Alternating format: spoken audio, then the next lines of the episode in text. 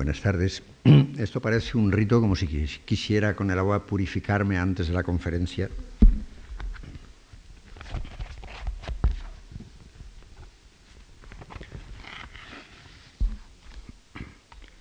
Eh, quiero recordarles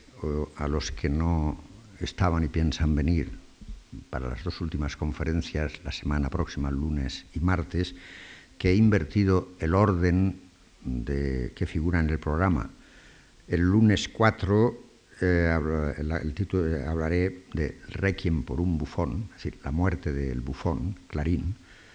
y eh, lo que todo eso puede significar en la vida de sueño. Y el último día hablaré de Segismundo Rey.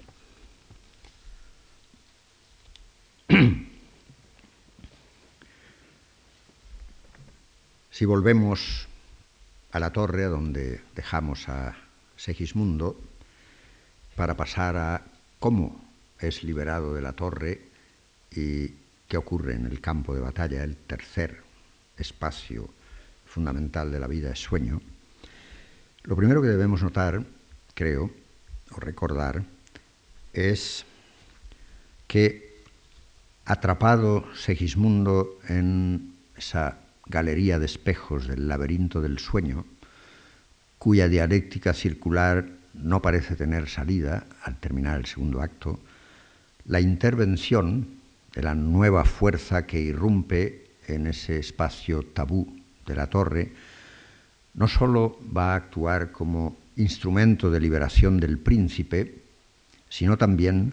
como resorte para el relanzamiento de la acción del drama. A esa doble función política y dramatúrgica del nuevo personaje que es el pueblo en armas, viene a añadirse una tercera función simbólica que conecta con el lenguaje mítico del texto, precisamente el hipógrifo violento o hipogrifo violento con que arrancaba la acción inicial del drama, corresponde ahora a ese hipógrifo violento complementándolo este nuevo monstruo despeñado y ciego, como se le llama en el verso 2478, no previsto, como recordarán ustedes, no previsto tampoco en el horóscopo con el que vuelve a arrancar la acción en el tercer acto. Su intervención, decisiva para el curso de la acción, propicia así por partida doble el cumplimiento del lado en el nivel político mediante la liberación que hará posible el triunfo del príncipe sobre su padre el rey, en el nivel dramatúrgico mediante una espectacular peripecia o reversión de la acción, y en el nivel simbólico mediante el último avatar del monstruo cuya figura no tenía existencia expresa en la lectura de los astros elaborada y propuesta por Basilio. Agente, pues, del cambio en la triple dimensión señalada, política, dramatúrgica y simbólica, el pueblo en armas produce una formidable conmoción y un impacto definitivo en el sistema de fuerzas de la vida es sueño cuyas consecuencias llevarán a Segismundo al poder. Como, para utilizar un término de la semiótica, aunque procuro no evitar términos innecesarios, sobre todo cuando no, se entienden, como actante asumirá en la sintaxis del drama la doble función del ayudante del héroe encarcelado al que saca de lo profundo de la torre, como dicen en el verso 2479, en que yacía rendido, y de oponente del rey Basilio, responsable de su prisión. La acción liberadora del ejército numeroso, personaje coral, representado escénicamente por su doble portavoz y corifeo, soldado 1, soldado 2, y ya veremos al final por qué dos soldados y no solo uno, que ocupando el monte viene a sacar de la torre a su príncipe, como especificará más tarde Clotaldo, Esa liberación empieza con una escena bien extraña, la de la confusión de Clarín, prisionero de Clotaldo, con Segismundo, prisionero de Basilio, encerrados ambos en la misma torre. El análisis dramatúrgico, que es, como yo dije desde el principio, el que yo eh, hago en estas lecciones o conferencias, el análisis dramatúrgico de la entera secuencia de la liberación de Segismundo y sus libertadores debe, pues, a mi juicio, empezar planteando como necesaria introducción a ella una cuestión tan obvia como inesquivable, aunque siempre, por lo general, esquivada. ¿Por qué la presencia de un segundo prisionero en la torre? La respuesta, explícita en el texto mismo, acto 2, versos 2034 a 37, la da también con admirable concisión el propio Clarín cuando dice después, en, los versos 2188 a 2191, esto, al comienzo del acto 3. En una encantada torre, por lo que sé, vivo preso. ¿Qué me harán por lo que ignoro si por lo que sé me han muerto? Los dos últimos versos, en forma interrogativa, tienen ya su respuesta, en realidad escénicamente dramatizada, en el otro prisionero el primero, encerrado precisamente por lo que ignora. Saber e ignorar, extremos polarizados en la dialéctica del texto, son razones intercambiables que pueden originar y motivar desde la figura del poder personificada en Basilio o en Clotaldo la necesidad o la conveniencia de encerrar a un príncipe o a un bufón. Que los soldados, ignorantes de la identidad física de cada uno de ellos, asumiendo que sólo hay un prisionero, confundan al bufón con el príncipe, fuerza en cierta manera al lector, al espectador, a encajar, tomando conciencia de ella, la sustitución de uno por otro que permite identificar y confundir al príncipe con un bufón que es tratado como príncipe. Es esa confusión de personas y de oficios en la que por error, imputable a ignorancia y no a malicia, incurren en el nivel de los personajes los soldados dentro del circuito de comunicación exterior, no interior, permite por su parte al autor, aunque no por ignorancia, pero tampoco por malicia, mediante la sustitución de un prisionero por otro, establecer las bases de nuevo para una ambivalente recepción de la liberación de Segismundo por intervención del pueblo en armas, muy distinta, obviamente, de la que hubiera sido normal de no producirse la confusión-sustitución. Esa doble operación dramatúrgica, cumplida a nivel de personaje y de acción, tiene funciones distintas según enfoquemos nuestra atención en Clarín o en los soldados y su respectiva relación con Segismundo. Si consideramos la relación Clarín-Segismundo,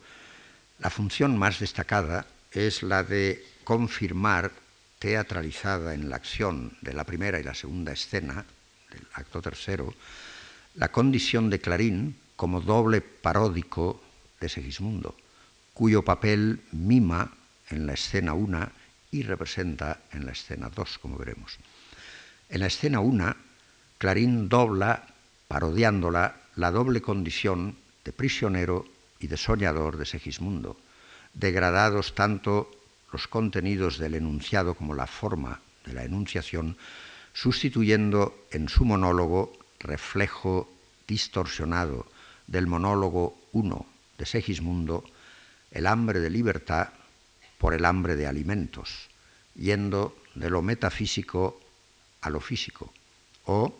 la serie descendente de las criaturas del ave al arroyo, en el monólogo de Segismundo, por la serie, cito, jilgueros, arañas, ratones,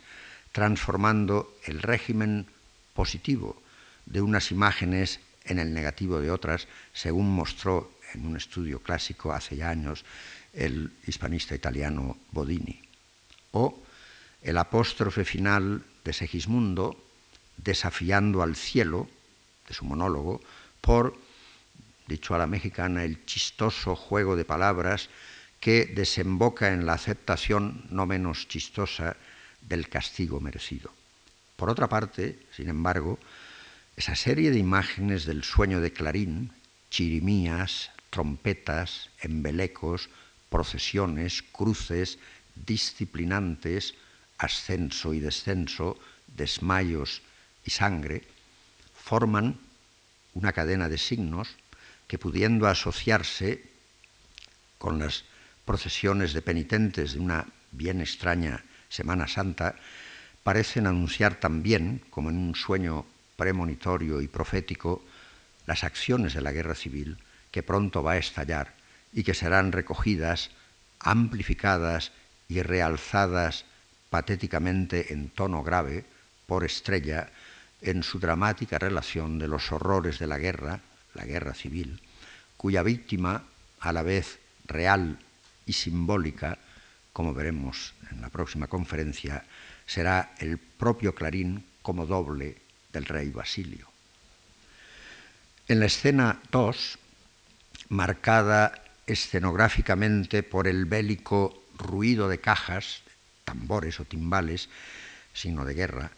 que viene súbitamente a romper, como signo de Marte, la ley del silencio y el aislamiento de la torre, Clarín, confundido con Segismundo por quienes vienen a liberarlo, no sólo hace de príncipe por breves instantes, sino que durante esos breves instantes es el príncipe para quienes vienen a pedirle que se ponga al frente del ejército rebelde, creando así un importante distanciamiento, como vamos a ver, entre el punto de vista del espectador y el del personaje. Esta escena, la cual, como arranque de una secuencia dramática que va a cambiar el destino de Segismundo y del reino, y que siendo decisiva para la mudanza de la acción de la vida es sueño, parecía o parecería exigir desde el inicio del encuentro entre el ejército insurgente y su príncipe el estilo noble y heroico propio de la acción guerrera de liberación del heredero legítimo de la corona, sin embargo es sorprendentemente trasvestida por el dramaturgo en una escena bufa en la que contrastan entre sí la actitud y el discurso cómicos de Clarín, involuntario, improvisado y asombrado sustituto del príncipe, con el discurso y actitud de sus liberadores, tan graves y medidos el uno como la otra, pues discurso y actitud están ambos investidos de la trascendencia política de la acción emprendida, de la que reciben su sentido y su motivación. En 1978, el historiador y académico José Alcalá Zamora sentaba las bases historiográficas y los criterios historiológicos para una interpretación política del alzamiento popular, así como la justificación histórica para lo que él llamaba con conocimiento de causa como historiador, que además tiene otros libros sobre España y la política en Flandes, por ejemplo, las, como él llamaba, reivindicaciones revolucionarias, las cuales confieren a la acción del ejército liberador la condición de, cito, auténtico alzamiento de carácter político contra el poder central del Estado al objeto de derribarlo. A continuación pasaba el historiador a enumerar y analizar los factores ideológicos que históricamente fundamentaban jurídica, ética y políticamente sus reivindicaciones en el siglo XVII. Todos los factores ideológicos estudiados por Alcalá Zamora alcanzan, sin embargo, toda su plenitud de sentido dramático, no sólo a causa del significado de su contenido, sino por, como siempre en el drama, por la específica estructuración de la acción implícita en la organización del discurso del personaje coral. El monstruo despeñado y ciego, que según Clotaldo es el vulgo que la torre penetró, o el vulgo soberbio y atrevido, según Basilio lo califica,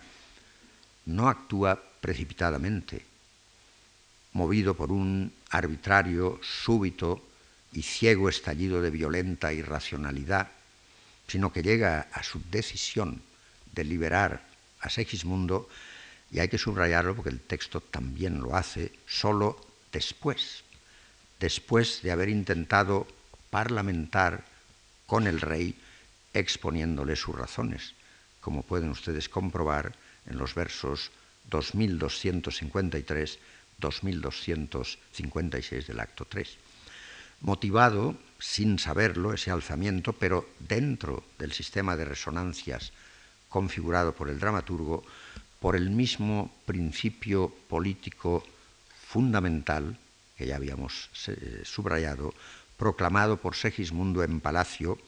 aunque no recogido por ninguno de los cortesanos, cuando Segismundo decía, en lo que no es justa ley, no ha de obedecer al rey. Igualmente, se hace eco, ese personaje coral,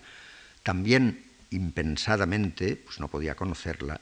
de una cita senequista emitida por Basilio hacia el final de su discurso a la corte, en el segundo cuadro del primer acto, nunca oído ni antes ni dirigido a ellos, según la cual, decía eh, Basilio, versos 841-842, era humilde esclavo de su república un rey. Es esa decisión consecuencia de la acción invisible que el discurso visibiliza y ese doble eco de lo ya dicho, pero no asimilado o cumplido antes por los personajes,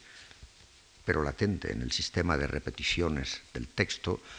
lo que no podemos dejar de lado, pues nos permite penetrar en ese secreto taller del dramaturgo donde se procesan todos los materiales cuya específica combinación y cuyo dinamismo intertextual nos permite conectar con la estructura genética profunda del texto teatral, el que escribió Calderón, y de su dramaturgia como proceso intencional. En otro nivel, no político, sino simbólico, en relación directa con el hado como signo de ese eje conflicto, el conflicto libertad-destino, también es este vulgo atrevido y soberbio el que, adelantándose en parte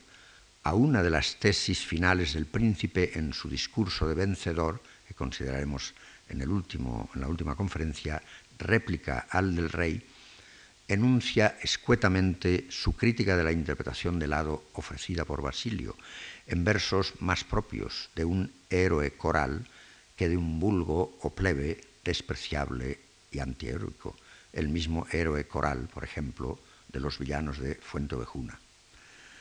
Dicen en los versos 2292-2300, y así, haciendo noble desprecio de la inclemencia del hado,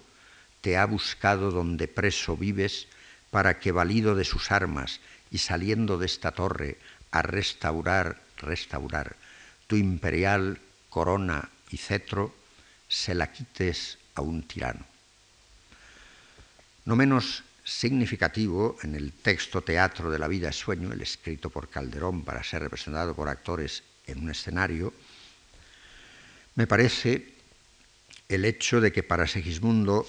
no van a ser ni las reivindicaciones de sus libertadores, ni los principios políticos que las originan y sustentan los que le deciden a aceptar ponerse al frente del ejército, sino una proposición mediante la cual el dramaturgo enlaza, o, si me permiten un verbo más vulgar,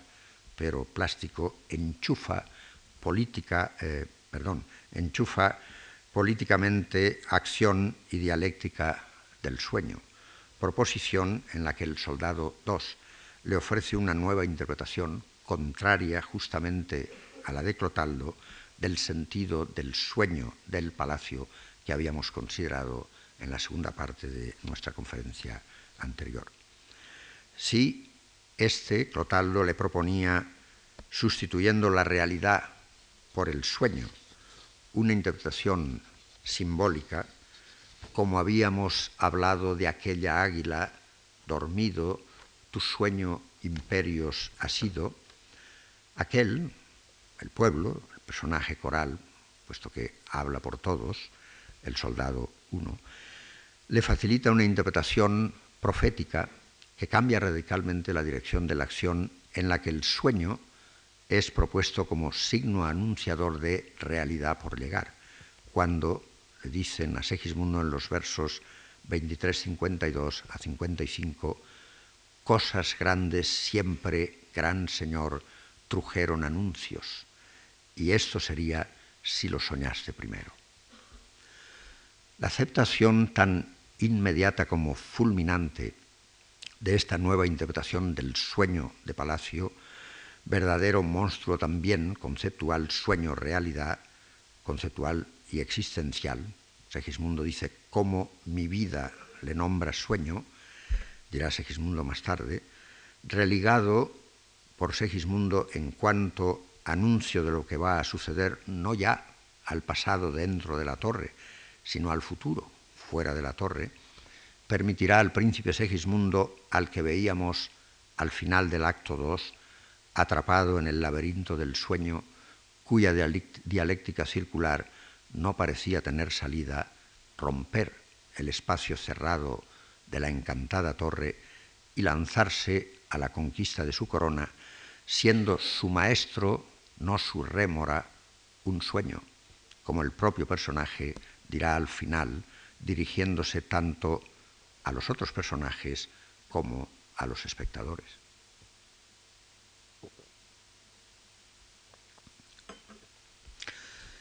La ambivalencia de estas dos escenas de la torre, cómicas por los quid pro quo asociados a la actuación de Clarín, pero serias y muy graves por los contenidos y la sustancia política del discurso encomendado a los dos soldados es debida a la intervención de dos modos concurrentes de teatralización de elementos significantes, dramáticos, en relación de discordancia, como otros que ya hemos señalado en la vida de sueño, los cuales remiten a dos sistemas de signos lingüísticos y visuales o proxémicos de personaje, de situación y de acción en relación precisamente de contradicción. Construcción que respondiendo a la ambivalencia de una dramaturgia de la ambigüedad, favorece la duplicidad de sus modos de recepción. Si por una parte, como espectadores, nos reímos o podemos reírnos de Clarín, y a causa de este de la situación de desmarcaje en que coloca a los soldados, equivocándose de príncipe, no dejamos, por otra parte, de entender y calibrar la seriedad e importancia de los argumentos aducidos por los liberadores y el valor y el fundamento de sus razones. A pesar de los desplantes y juegos de palabra y de gestualidad bufonescos de aquel a quien toman por su príncipe natural, como le llaman al principio, cuyas respuestas, preguntas, gestos y tono no corresponden ni lingüística ni corporalmente al estilo y compostura de un príncipe, los principios en que está estribado el doble discurso de los soldados 1 y 2 no disminuyen ni borran la sustancia tanto política como ética o jurídica de su significación ni sus emisores la fe en la causa por la que luchan, la cual trasciende, como ellos dicen, las señas físicas del sujeto. Pero por virtud de todos los elementos que marcando escénicamente con sus significantes discordantes la situación dramática, le restan tensión y emoción épicas, magnificadoras de personaje y acción a estas dos escenas, lo que me, voy a permitir llamar la recepción desdoblada del espectador, permite a éste, al igual, claro está, que al autor como dramaturgo, distanciarse como espectador de los agentes de la acción,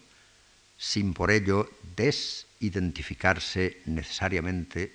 del contenido de los principios que constituyen el fundamento teórico de sus reivindicaciones, ni de la acción revolucionaria que el drama dará a ver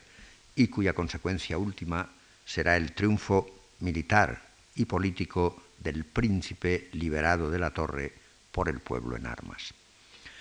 Por encima y al margen de los personajes y de su relación en la escena de la confusión, relación sometida a la posibilidad del grotesco de situación, autor, Calderón, y espectador, como quiera que se llame, pueden acordar y pactar gracias a esa posibilidad distanciadora estribada en la discordancia entre forma de la construcción dramática y forma del contenido ideológico, la aceptación en escena, es decir, en el espacio de la ficción, de una grave acción revolucionaria contra el rey como suprema figura del poder, acción originada en el pueblo y encomendada a un personaje coral, el ejército numeroso de bandidos y plebeyos, como se dice en el texto, que en nombre de la libertad opuesta a la tiranía aclama a Segismundo por fe como a su príncipe y señor. Idéntico sentido tiene el pacto, con visos también de componenda hermenéutica, que entre autor, espectador, volverá a repetirse tras la victoria del ejército de Segismundo y derrota del de Basilio en la escena final, en las que nos detendremos naturalmente, de premios y castigos, en la que el príncipe vencedor, invirtiendo parcialmente la dialéctica vencido-vencedor, los que vencen son leales, los vencidos traidores, de los versos 3066-67, manda encerrar en la torre al soldado uno, pero no al soldado 2. El impacto de la confusión bufón-príncipe en estas escenas iniciales sobre la acción acometida por el ejército rebelde y el castigo del soldado 1 en la escena final del triunfo de la acción liberadora que lleva a la toma del poder por Segismundo son las marcas dramatúrgicas asociadas en el teatro áureo europeo del XVI y del XVII, tanto en Shakespeare como en Calderón, puesto que también estas situaciones ocurren en Shakespeare, con el problema planteado por la espinosa, piensen ustedes en el sistema de censura, la espinosa cuestión de la representación escénica del pueblo alzado contra el poder central del Estado. Pueblo al que, en tanto que dramatis persona, que encarna colectivamente o pluralmente esa imparable fuerza histórica, como sabemos hoy, encapsulada en palabras como vulgo o plebe, o en Shakespeare mob o crowd, se le caracteriza emblemáticamente de compuesto, imprevisible, inestable, ignorante, atrevido, irracional, y cuyo estatuto semiótico de personaje dramático es lingüísticamente el de ser, traduzco al español en la escena 1 del acto 3 de Coriolano, hidra de mil cabezas y en la vida es sueño, en el verso 2478 del acto tercero, monstruo despeñado y ciego. Aunque dramatúrgicamente en la construcción de sus acciones y su discurso dentro de la acción y el discurso global al, texto teatro no siempre sea ni eh, irracional ni ignorante, etc. Decisiva, pues, una vez más, para la interpretación dramatúrgica del texto teatro, el escrito por Calderón para ser representado, es esa tensión construida en estas escenas entre lenguaje y acción, ideología y dramaturgia, tensión que no podemos ignorar en su lectura y que su representación escénica debería, creo, tratar de integrar en el montaje del texto espectáculo. Polarizado entre el espacio de la torre y el espacio del palacio, el campo de batalla al que van a sacar eh, a Segismundo, es física y conceptualmente el espacio donde va a resolverse la transferencia del poder, en realidad la legítima transferencia del poder. La situación cerrada de auténtico we close, sin salida para Segismundo, en la que terminaba el acto 2, es radicalmente transformada por Calderón a partir del acto 3 mediante su apertura propia de una acción compleja, para hablar en términos de la poética aristotélica, la cual es, en los términos de aristotélicos, según la poética, aquella en que, y sigo citando por la edición de García Yebra, en que el cambio de fortuna va acompañado de agnición, de peripecia o de ambas. En este caso, de ambas, pues la mudanza o reversión de la acción como consecuencia del levantamiento del pueblo en armas, cuya causa fue la decisión de Basilio de dar la corona a sus sobrinos y no a su propio hijo, y la decisión del príncipe de ponerse al frente del ejército en respuesta a una nueva interpretación del sueño como, como anuncio de la realidad a venir, va a ser seguida inmediatamente por la anagnórisis de Basilio en el campo de batalla. Peripecia y agnición parecen además remitir igualmente en el proyecto, plan o designio dramatúrgico de la vida de sueño a otras recomendaciones precisas de la poética, en donde se indica que ambas deben nacer de la estructura misma de la fábula, de suerte que resulten de los hechos anteriores o por necesidad o verosímilmente. Es muy distinto, sigo citando el texto de la poética, es muy distinto en efecto que unas cosas sucedan a causa de otras o que sucedan después de ellas. Termina la cita. Y a continuación, la misma poética especifica que cito, eh, lo cité ya en una de las conferencias, la agnición es, como su nombre indica, un cambio desde la ignorancia al conocimiento, para amistad o para odio de los destinados a la dicha o al infortunio. Y la agnición más perfecta es la acompañada de peripecia. Termina la cita. Ninguno de estos nuevos sucesos de la fábula, es decir, de la composición de los hechos, es decir, de la dramaturgia del texto de la vida es sueño, es en efecto fortuita, fortuito perdón, o debido al azar,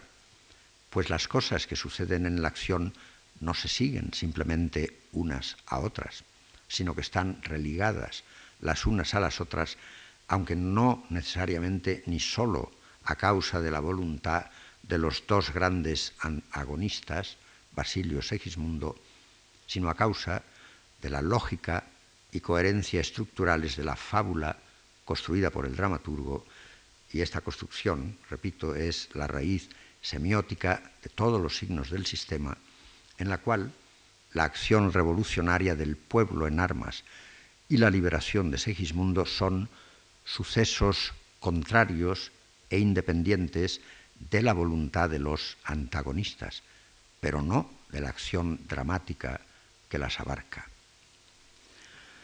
La secuencia de la guerra civil, hay otras secuencias de guerra civil en, Calderón, porque esta era una situación que realmente le obsesionaba al dramaturgo, la secuencia de la guerra civil se abre con tres escenas cortas protagonizadas por Basilio, Astolfo y Estrella, designados por el rey para sucederle en el trono, a los que se unirá al final de ellas, de las escenas Clotaldo. Son escenas en las que la concentración de discurso y acción, el patetismo del lenguaje, realzado por la solemnidad de las octavas reales, que funcionan a manera, si me permiten la metáfora, de coturno métrico, las transiciones e intensidad del movimiento escénico con sus apresuradas entradas y salidas de personajes y finalmente la sucesión de alusiones e imágenes visualizadoras de la diseminación espacial y la progresión temporal de la guerra desde la torre y los montes hasta la ciudad y el palacio crean, todas unidas en el entramado de la acción, además de un poderoso dinamismo escénico, el sentido de urgencia y de crisis de la situación vivida por los representantes del poder, desafiados cuando menos lo esperaban. El orden de intervención de los personajes no es, como no lo era en las escenas del experimento en palacio, ni casual o no significativo. En la escena 1, Basilio, primero que habla, acompañado de Astolfo, establece con sus palabras desde el principio el tono dramático y el nivel simbólico de toda la secuencia. En el interior la conciencia de crisis que recorre su entero discurso, se yergue incontenible, pujando desde el oscuro subsuelo trágico del personaje del rey, el sentido de fatalidad que como marca singular e insobornable, diríamos su trademark, define al rey como dramatis persona. En su lenguaje, léxico, pero también metáforas e imágenes, retornan las connotaciones que inscritas en el espacio mítico de la torre como espacio del monstruo y en la interpretación cósmica del hado por Basilio, caballo, aquí en este nuevo discurso, caballo desbocado, río soberbio y despeñado, peñasco desgajado, vuelven a conectar dentro del sistema de ecos del texto al que me he referido varias veces, con los signos procesados a partir de las leyes del destino, en el verso 12, e involucrados en la ley del cielo, verso 322, y ahora recogidos en la dura ley del verso 2456 a la que se somete el rey. Signos que asociados a la naturaleza y en para... perdón.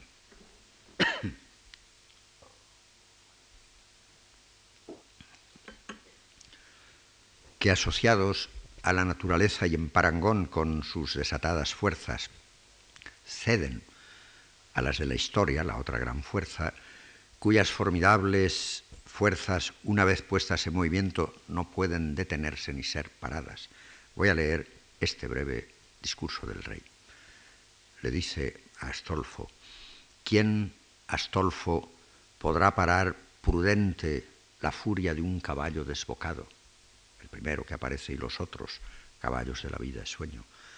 ¿Quién detener de un río la corriente que corre al mar soberbio y despeñado? ¿Quién un peñasco suspender valiente de la cima de un monte desgajado?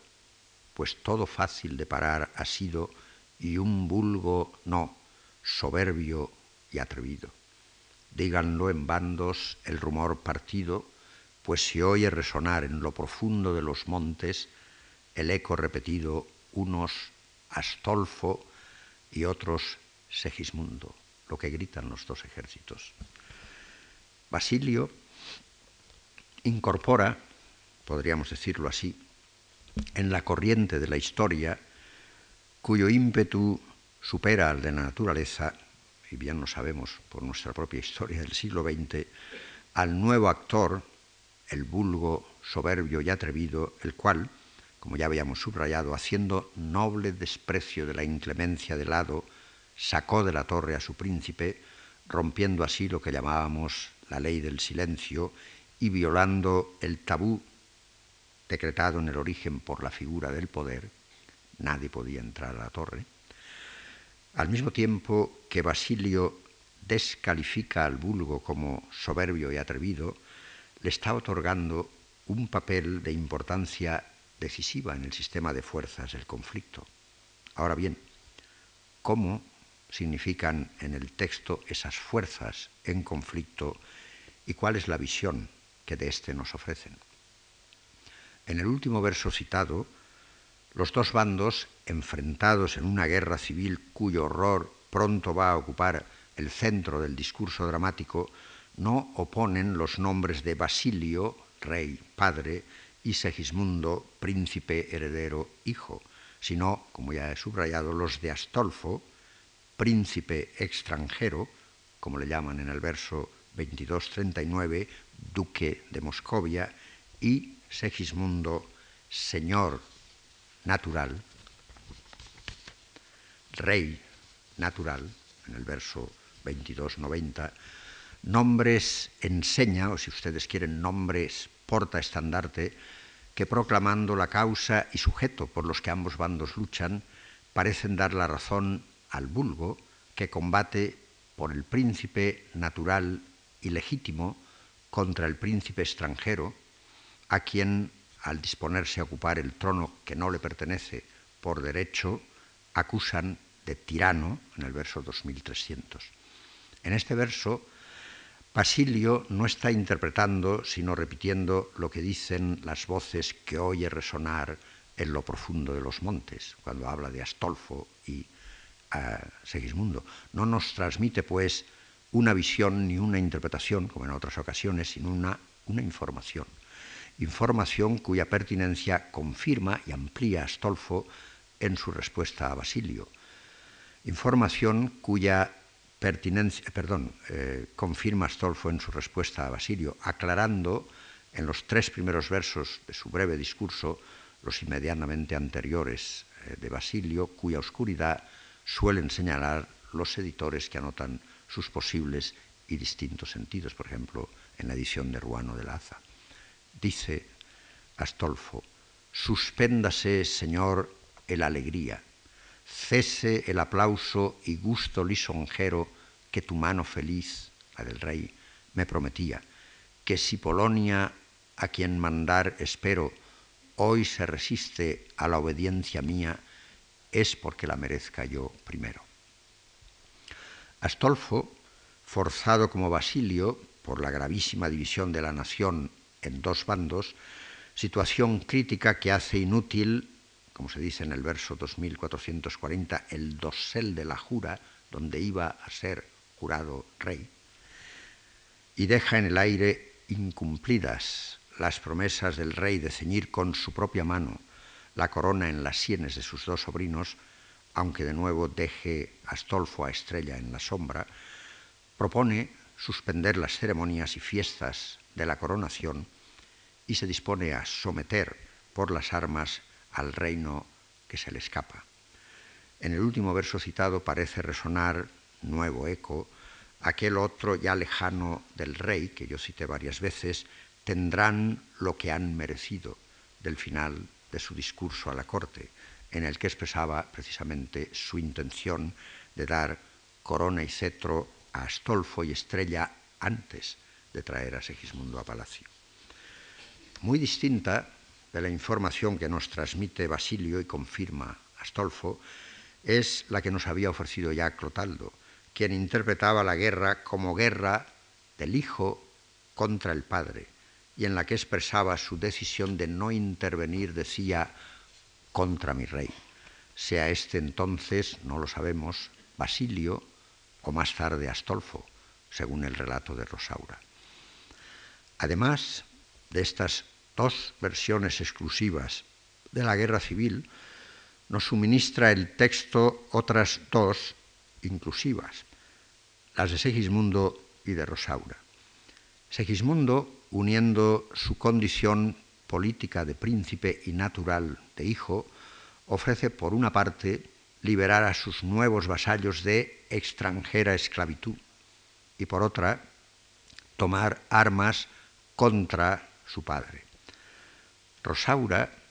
poseída por su obsesivo deseo visceral de reparación y de venganza, no satisfechos por Astolfo ni por Clotaldo, repite la doble versión de Segismundo, conminándole a tomar las armas contra el padre y antepone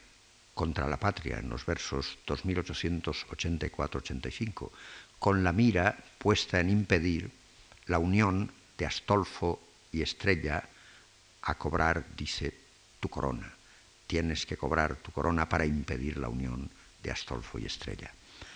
Por último, volveremos a oír, sin mediación alguna de personaje, sino directamente, los vítores de ambos bandos que se van acercando a palacio. Viva nuestro invicto rey, dicen unos, los otros, viva nuestra libertad. El dramaturgo responsable de estas contrarias versiones no nos aclara quién es el rey. ¿Es Basilio o Astolfo el rey al que aclaman? Antes decían Astolfo, al que ahora aclaman unos, aunque sí haya asociado ya a Segismundo con la libertad que aclaman los otros, y resuenen todavía los vítores de Astolfo Segismundo transmitidos por Basilio. Tampoco Clarín, en su cínico comentario la libertad y el rey vivan, aclara nada, sino que más bien enturbia, sembrando una nueva semilla de ambigüedad, pues habida cuenta del final del drama, es posible en efecto que vivan juntos la libertad y el rey. Como he querido hacer ver mediante este rápido empalme de citas textuales, no parece haber una sola versión ni una sola interpretación de las motivaciones y fuerzas del conflicto, sino dos. Una polarizada por, en el eje Astolfo, Segismundo, y otra en el eje Basilio, Segismundo como sujetos de la colisión, regidos tanto por las leyes del derecho político como por las del derecho natural. Para complicar más las cosas, en la dialéctica trágica que une y trasciende ambos ejes, encontramos como vértice último los cielos, a los que Segismundo se propone sacar verdaderos en el verso 2381, y cuya palabra acepta cumplir Basilio en el verso 3157. Imposible, pues, sin forzar el texto que Calderón escribió, eliminar, silenciar o ignorar una de ellas en favor de la otra, tomando partido por una sola o por su contraria, como si fuéramos también personajes del drama. Los críticos no son personajes del drama, aunque a veces parezca que estén identificados con uno de los personajes, generalmente Basilio. Acomodando y transponiendo a Calderón y a su texto una cita del helenista americano Charles Seagal, referida a los trágicos griegos y a sus textos, podríamos igualmente sospechar que, cito, él lo dice para una tragedia a los trágicos griegos, pero yo lo aplico a Calderón, que esta doble perspectiva procede de la mentalidad de un poeta que habita él mismo dos sistemas semánticos diferentes, dos modos de comunicación distintos, y que es capaz de guardar una suerte de equilibrio entre la distancia crítica y la participación emotiva. Él habla de Eurípides, yo hablo de Calderón. Perspectiva doble que cuando centrada en el análisis histórico de la duplicidad calderoniana frente al tema del vulgo, monstruo, del que se predican tan opuestas propiedades como las que le hace ser llamado soberbio y atrevido y verse encomendada la misión de liberar al prisionero al grito de libertad o en el que inciden tan contrarias calificaciones como la de su lealtad y su traición al poder, en la vida es sueño, en la estatua de Prometeo, en la hija del aire, llevaba precisamente a Alcalá Zamora a hablar de, cito, disociación perceptiva, repito, desde el, el, punto de vista de un historiador y conocedor, claro, del mundo de Calderón, hablar de, cito, disociación perceptible a todo lo largo de la vida es sueño entre la vida intelectual y la vida social y política. Disociación que se comprueba tanto en Segismundo como en Basilio y que refleja la duplicidad del propio autor por estos años a un tiempo pensador profundo y hombre de acción. Termina la cita. Disociación que me parece difícil negar cuando se trata de hacer el análisis dramatúrgico del texto, de este y de otros textos de Calderón. Si el discurso de Basilio, que abría la escena, comenzaba con la simbólica mención del caballo desbocado, el de Astolfo, que la cierra, termina también, nuevo eco significativo en un profuso, repito, sistema de ecos, pidiendo de arrogancia llena, como dice el verso, un caballo para entrar en la batalla que va a perder. Basilio, a solas en escena, por primera y última vez, reconoce en los dos últimos versos del único soliloquio breve que su autor le concede, su responsabilidad en la crisis que padece el reino, desgarrado por la guerra civil. Y dice, solo voy a citar estos versos, es el final de su breve eh, soliloquio. Son los versos 2451, 2459, todo el, el soliloquio, pero estos son los dos últimos. Con lo que yo guardaba, me he perdido. Y este verso, yo mismo, yo, mi patria, he destruido. Esta afirmación de culpabilidad en la que aflora el despertar de la toma de conciencia trágica del origen del mar, del mal, señalada por el, para el personaje al principio de una agnición que concebida y plasmada por Calderón como proceso, no como eh, una simple situación, sino como un proceso y no como instancia única,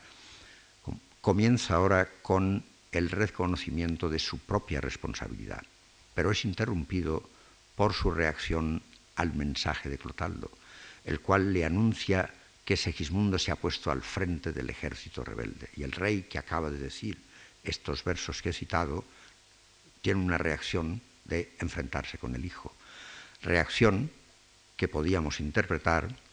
con otros síntomas que hemos ido nombrando en el texto como síntoma de una perversión por la que desviando hacia Segismundo el hijo ingrato, como le llama, su propia culpabilidad en el origen y su propia responsabilidad por la guerra y la destrucción de la patria, interrumpe ese proceso, ese comienzo del proceso de agnisión, el cual no podrá terminar hasta que, como consecuencia del traumático choque que en su ánimo produce la muerte de Clarín, se arroje el rey Basilio tras la derrota de su ejército a los pies del victorioso Segismundo. La experiencia de ese absoluto, en el que nos demoraremos más el próximo día, que es la muerte de Clarín, provoca en Basilio el despertar de una conciencia que renunciando a lo que me voy a permitir llamar, no sé si con acierto o no, la mala fe del inconsciente, porque no solo el consciente la tiene, descubre en la muerte, o mejor aún, en el morir del otro, la imagen o doble de su propia muerte. Decidido a esperar cara a cara, como dice la muerte, en el verso 3135, no puede ya, como rey, volver por segunda vez a pedir un caballo para vencer a un hijo ingrato, como decía unos versos antes ni desviando de nuevo el reconocimiento de su responsabilidad por la guerra y la destrucción de la patria, creer como sabio, como decía antes, que lo que la ciencia erró venza el acero. Y así rechaza el caballo, el último de la vida es sueño, que Astolfo le tiene preparado entre las espesas ramas de ese monte. Midiendo la magnitud de su impotencia, se dispone a aceptar los límites de su ciencia y de su acero, desengañado de esas dos máscaras gemelas en él como personaje, que son el poder del sabio el saber del rey. El efecto catártico de esa iluminadora experiencia en Basilio, rey y sabio, pero todavía no padre, le lleva a reconocer por fin su fallo o hierro trágico, nuestro error, nuestra ignorancia, para decirlo con sus propias palabras, es decir, lo que la poética aristotélica llamaba amartia. Palabras a las que hacen eco las de otros héroes y heroínas calderonianos, Fitón, por ejemplo, en Apolo y Climene, Liríope en Eco y Narciso, Admeto en Apolo y Climene, que como Basilio descubren en la soberbia del intelecto y en la desmesura del poder las raíces del desorden, del sufrimiento e incluso de la propia destrucción ya prevista sentenciosamente por el rey en su discurso a la corte, cuando decía que a quien le daña el saber homicida es de sí mismo. Son los versos 654-655. Esto lo dice Calderón en otras obras también. Persuadido ahora, como dice, a mayor conocimiento por ese cadáver que habla, vuelve Basilio al punto de partida y en él a la encrucijada de la que quiso escapar. Y como en el cruce de caminos de toda estructura trágica, vuelve a cumplirse también en la escena final idéntica paradoja. Si el camino emprendido hacia la salvación puede conducir hacia la destrucción, el camino hacia la destrucción puede conducir, en su término, tanto a la salvación como a la redención, según escribía Peter Zondi refiriéndose a Edipo Rey, a continuación del cual estudiaba la vida sueño como modelo de tragedia en relación con el Edipo. Me importa, sin embargo, antes de pasar a la escena final, que es lo que haré en el último día, Segismundo Rey, comentar ahora en relación con el extraordinario Parlamento de Estrella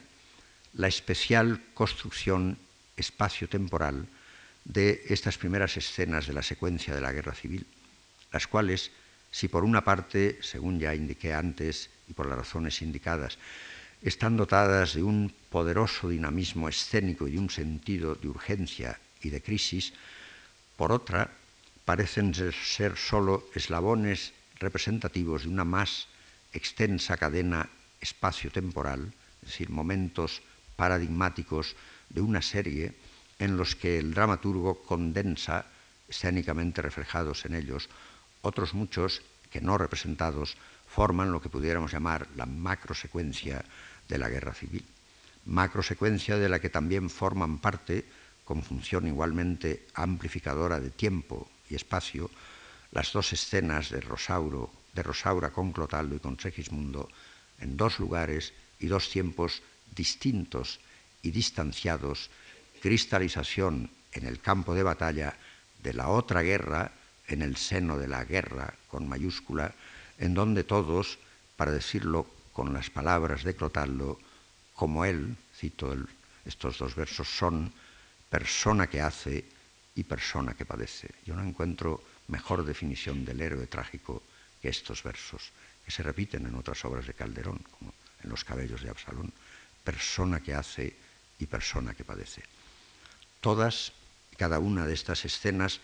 aunque se sigan para el lector en el texto y para el, el espectador en el espectáculo sin interrupción, son en sí mismas imágenes metonímicas de un tiempo, espacio múltiples, cuya duración y cuya dimensión aparecen concentradas por y en ese extraordinario Parlamento de Estrella. La guerra que empezó con la división en dos bandos, cuyos ecos oyó Basilio resonar en lo profundo de los montes, pero que, simbólicamente ampliados en número, asociaba ya a Astolfo con toda Polonia, ocupa ahora, en progresión creciente, según la visión cósmica que de la guerra proyecta Estrella, las calles y plazas de la ciudad, el reino entero, el imperio todo, como una intensa e incontenible oleada escarlata que todo lo invade y lo tiñe de sangre. Su espantable visión del campo de batalla como espacio de violencia y de destrucción, sumergido el reino en sangre y arruinado el imperio, alcanza al sol y al viento testigos del universal y horrible espectáculo de desolación y muerte cuyos acentos apocalípticos sólo pueden medirse con los de Basilio, evocando al principio, profeta de paroxismos y muertes, el nacimiento de Segismundo. La voz trágica de Estrella, en donde el dramaturgo funde las funciones clásicas del narrador y del coro, asume a la vez funciones de decorado verbal y de acotación declamada, cuyos signos visuales, auditivos, cinéticos, espaciales, temporales, solo sería capaz de hacer significar hoy, en toda su poética belleza y riqueza plástica, la cámara cinematográfica, proyectándolos sobre una gigantesca pantalla, si es que tuviéramos directores que, como los de Shakespeare, han hecho que Shakespeare se represente de otra manera en el teatro. El último de los versos antes citados de Basilio, yo mismo, yo, mi patria, he destruido, es así recogido en esa extraordinaria caja de resonancia del Parlamento de Estrella y transformado por un gran poeta trágico en poderosas imágenes en las que se expresa todo el profundo horror de la guerra civil. Gracias.